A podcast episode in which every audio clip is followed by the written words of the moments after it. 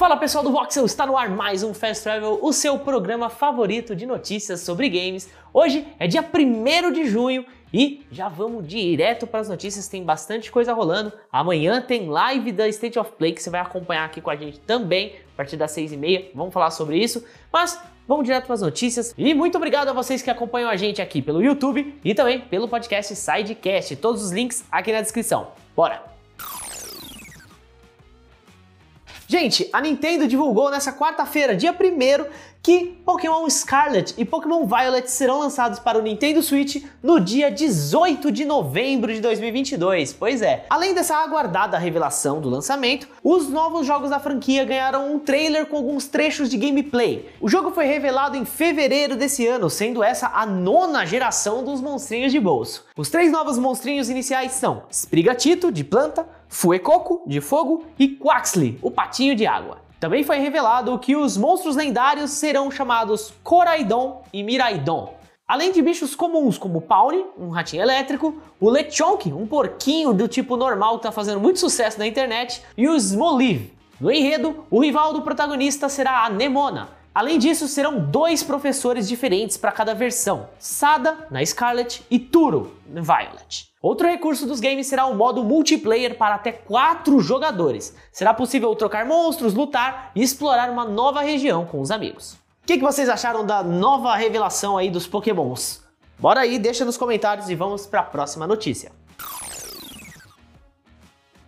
Gente, com a temporada de eventos da Summer Game Fest aí batendo a porta, o apresentador e fundador Geoff Keighley revelou nessa terça-feira a lista de estúdios que prometem novidades sobre seus projetos. Entre eles está a Blooper Team, que fez The Medium e Blair Witch. Eles estariam envolvidos em um remake de Silent Hill 2 segundo especulações. Vale lembrar que a Blooper Team e a Konami assinaram um acordo estratégico de cooperação lá em junho do ano passado. Então não é segredo que as empresas estão trabalhando juntas. Além disso, o CEO da Blooper, o Peter Babieno, já tinha afirmado que o time trabalhava em um novo jogo de terror de uma propriedade intelectual já existente de uma famosa produtora de jogos. Essa lista aí que o Geoff publicou com certeza traz muitas expectativas ao State of Play de amanhã que nós vamos transmitir aqui no Voxel a partir das 6 e meia da tarde. Isso porque, segundo os rumores, o remake de Silent Hill 2 pode ser exclusivo da Sony, o que tornaria uma aparição no evento dela mais possível.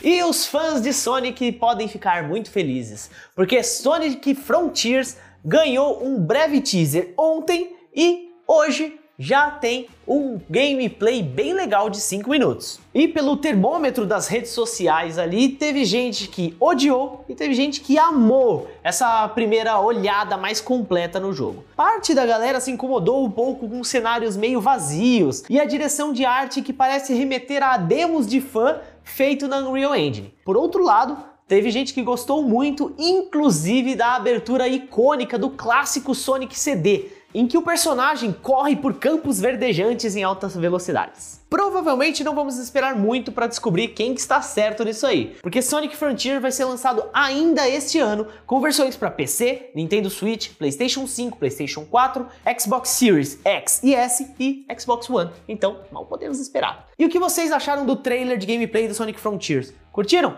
Comente aí, vamos conversar, falar também sobre esse tal Silent Hill 2 aí, que estão tão dizendo da Blooper Team. Vamos descobrir tudo amanhã, a partir das seis e meia da tarde. A gente vai estar aqui no Voxel com o pré-show, depois o evento às sete da noite. Então não percam, vai ser bem legal, hein? Eu sou o Juan, eu vou ficando por aqui no Fast Travel de hoje. Vocês podem me seguir nas redes sociais, arroba Juan no Twitter e também no Instagram. Então, como eu disse, até amanhã, pessoal!